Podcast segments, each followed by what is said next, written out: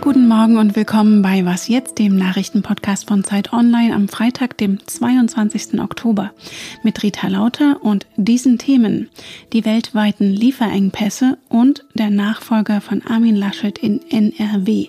Aber erstmal wie immer die Nachrichten. Ich bin Christina Felschen, guten Morgen. Nach dem Afghanistan-Debakel haben die Verteidigungsministerinnen und Minister der NATO neue Ziele vereinbart, um sich künftig besser gegen Angriffe von außen zu schützen. Der Plan dient auch der Abschreckung Russlands, das Truppen und Rüstungsgüter an die NATO-Außengrenzen verlegt hat und der Spionage im NATO-Hauptquartier verdächtigt wird. Die Regierung in Moskau weist alle Anschuldigungen zurück und wirft ihrerseits der NATO vor, Europa zu destabilisieren. Die Ministerpräsidentinnen und Präsidenten der Länder kommen heute erneut auf dem Petersberg bei Bonn zusammen. An Tag zwei des Treffens soll es vor allem um die Lehren aus der Corona-Pandemie gehen. Die Landesregierung von Armin Laschet in Nordrhein-Westfalen hat einen Beschlussvorschlag eingereicht, wonach Deutschland die heimische Produktion fördern soll, um vom Weltmarkt unabhängiger zu werden. Dabei geht es vor allem um Medizinprodukte und Schlüsseltechnologien. Hamburg drängt in einem weiteren Papier darauf, die Fälschung von Impfnachweisen härter als bisher zu bestrafen. Anlässlich der Koalitionsverhandlungen hat Fridays for Future heute zum bundesweiten Protest für eine bessere Klimapolitik aufgerufen. Allein in Berlin werden 10.000 Demonstrierende erwartet. Der Redaktionsschluss für diesen Podcast ist 5 Uhr. Holz zum Bauen, Chips für Autos, aber auch Geschenke zu Weihnachten. Weil es weltweit Lieferengpässe gibt, fehlen in Deutschland und anderswo wichtige Güter. Ganze Werke werden deshalb geschlossen. Woran liegt es eigentlich und welche Folgen hat das? Damit hat sich das Wirtschaftsressort der Zeit befasst und ich habe jetzt den Vizechef Simon Kerbusk am Telefon. Hallo Simon. Hallo Rita. Simon, mal abgesehen von den möglicherweise ausbleibenden Weihnachtsgeschenken, ihr habt euch in verschiedenen Branchen umgesehen. Welche Auswirkungen haben denn die aktuellen weltweiten Lieferengpässe auf die deutsche Wirtschaft? Ja, man kann sich da wirklich ganz verschiedene Beispiele anschauen. Das ist vielleicht das Besondere, dass es so sehr in die Breite geht und nicht nur eine Branche betrifft. Also von einzelnen Produkten, die im Laden vielleicht jetzt kaum noch oder nur mit sehr langen Wartezeiten zu bekommen sind. Also wer sich in der letzten Zeit mal ein neues Fahrrad, Spielkonsole oder einen Kühlschrank oder Laufschuhe kaufen wollte, der hat das vielleicht schon bemerkt, dass das schwieriger geworden ist. Aber man kann zum Beispiel auch beobachten, dass Familien den Bau ihres Eigenheims nicht mehr finanzieren können, weil das Material so knapp und so teuer geworden ist. Oder wenn man in die Industrie guckt, dass Volkswagen in Wolfsburg dieses Jahr womöglich so wenig Autos baut wie zuletzt 1958, weil es da an Mikrochips mangelt. Also das zieht sich äh, quer durch alle Branchen. Es gibt äh, Umfragen, das IFO-Institut macht das ja sehr regelmäßig und äh, da sagen jetzt derzeit acht von zehn Industrieunternehmen, dass sie Nachschubprobleme haben und sieben von zehn Einzelhändlern sagen, dass sie die Ware, die sie eigentlich bestellen, um sie in den Laden zu stellen, zumindest nicht in vollem Umfang bekommen zurzeit. Und was sind die Gründe? Ist das immer noch Corona? Ja, der Hauptgrund ist sicherlich immer noch Corona. Zum einen, weil in manchen Gegenden noch immer oder jetzt wieder Lockdowns die Produktion hemmen. Da ist Vietnam ein Beispiel, weil da große Teile der Sneaker, die wir hier im Laden finden, produziert werden. Zum anderen aber auch, weil weltweit nach dem Wirtschaftseinbruch die Nachfrage dann wieder gestiegen ist und explodiert ist zum selben Zeitpunkt. Und das hat unter anderem auch dazu geführt, dass die internationalen Schifffahrtswege überfordert waren. Aber es war eben nicht nur Corona. Also dazu kamen dann noch eine ganze Reihe anderer Dinge, Zollstreitigkeiten, Dürren, Erdbeben, Brände. Der verstopfte Suezkanal ist vielleicht noch dem mhm. einen oder anderen in Erinnerung. Da kommt einiges zusammen und zu normalen Zeiten hätten vielleicht die einzelnen Dinge nur einen kleinen Schluck auf verursacht, aber dadurch, dass das jetzt so ungut zueinander kommt, spüren wir das auch hier richtig deutlich. Du hast es gerade schon so Nachfrageexplosion genannt. Das heißt, die Hoffnung auf diesen nachholenden Konsum nach der Pandemie und das entsprechende Wirtschaftswachstum erfüllt sich eigentlich nicht. Na, die Nachfrage, die gibt es schon. Also die Auftragsbücher in der Industrie sind überall voll. Das ist nicht das Problem. Man kann jetzt auch darauf hoffen, dass sobald die Ware wieder verfügbar ist, dass dann sich nicht alle Wünsche in Luft aufgelöst haben, sondern es weitergehen kann und dann der Aufschwung nachgeholt wird. Aber zurzeit ist es eben deutlich schwieriger, als man das mal erwartet hat. Die Wirtschaftsforschungsinstitute gehen schon noch von einem Wachstum aus für dieses Jahr haben aber gerade ihre Konjunkturprognose richtig deutlich abgesenkt von 3,7 Prozent, das war die Prognose im Frühjahr, auf jetzt noch 2,4. Was wäre denn die Alternative? Wieder mehr im eigenen Land produzieren? Ja, solche Überlegungen gibt es. Das sieht man zum Beispiel auch an den Plänen, die Chipindustrie in Europa jetzt stärker zu fördern, um äh, da unabhängiger zu werden von Asien.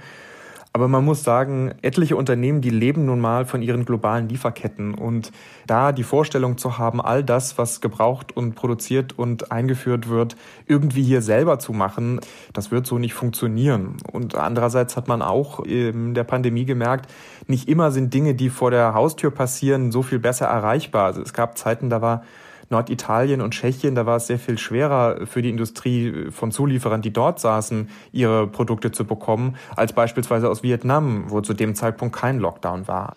Und eure Texte dazu aus der aktuellen Zeit verlinke ich in der Folgenbeschreibung. Danke dir, Simon. Vielen Dank.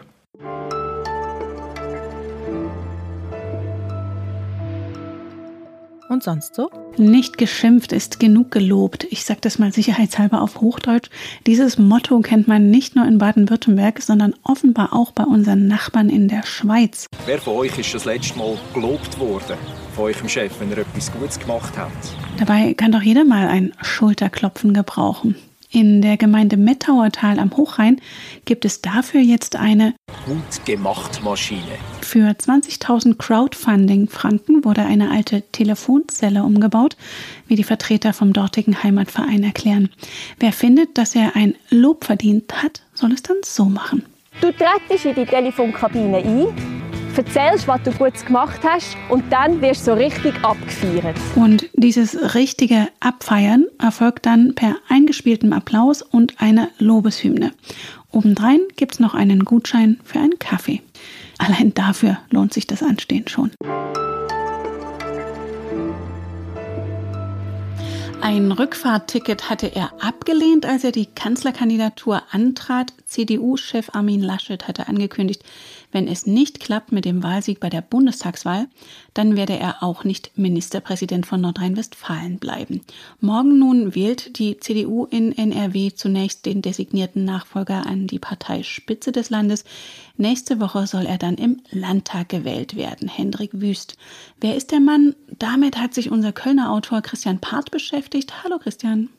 Hallo liebe Rita. Bevor wir auf Henrik Wüst eingehen, wollen wir erstmal Bilanz ziehen von Armin Laschets Regierungszeit in NRW. Im Bund hat es ja nun nicht geklappt, aber wie lief es im Land mit einer denkbar knappen Regierungsmehrheit, die er da hatte? Ja, vielleicht kann man das auch schon als Erfolg verbuchen, dass er es geschafft hat, mit einer Einstimmenmehrheit in NRW relativ solide zu regieren.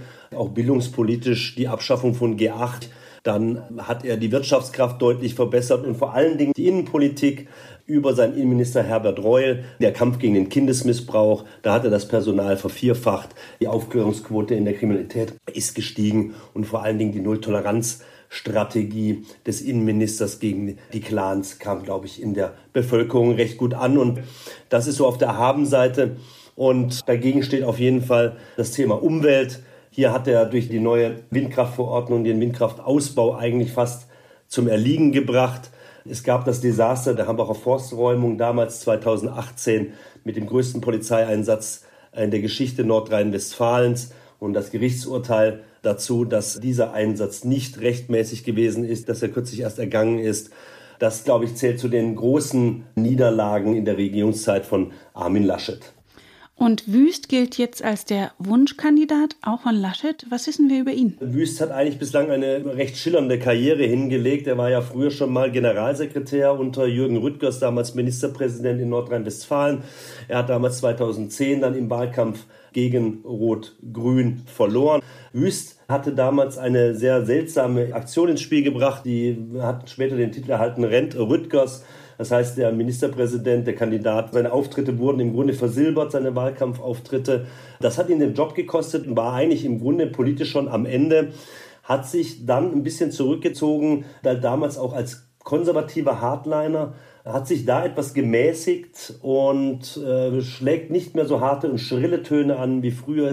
Und dass er jetzt nochmal sein Comeback äh, geschafft hat, dann über Armin Laschet, der ihn zum Verkehrsminister gemacht hat, hat sicherlich einige überrascht damals, dass er jetzt sogar Ministerpräsident wird. Damit hatte sicherlich vor ein paar Jahren noch niemand gerechnet. Und was ist denn jetzt von ihm zu erwarten? Ist ja auch noch ein recht junger Ministerpräsident? Das könnte natürlich sein Vorteil sein. Das ist auch eine große Hoffnung der Jungen Union, die ihn ja im Deutschlandtag kürzlich noch mit großem Jubel empfangen hat. Da gilt er so als konservative Hoffnung.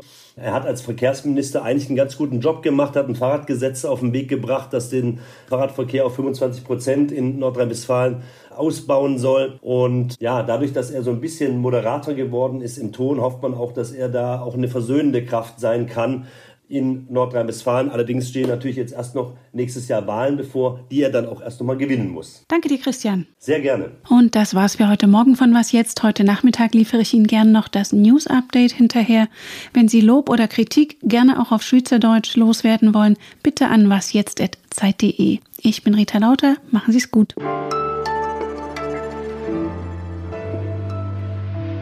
Was glaubst du denn, was Laschet jetzt als nächstes macht, wenn er wieder mehr Zeit hat? Naja, vielleicht geht er wieder öfter zu seinem Griechen, bei dem er ja in Aachen regelmäßig zu Gast war, wie man erfahren durfte.